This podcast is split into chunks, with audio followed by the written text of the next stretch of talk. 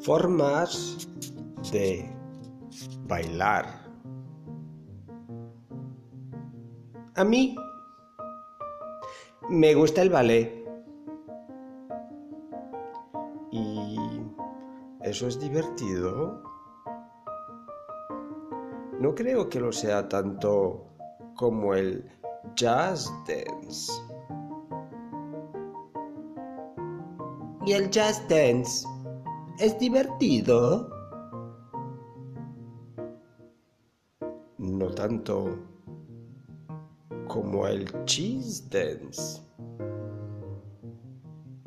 ¿Y el cheese dance? ¿Dónde se aprende? Donde sea. Lo importante es sonreír y decir cheese aunque no te saquen fotos.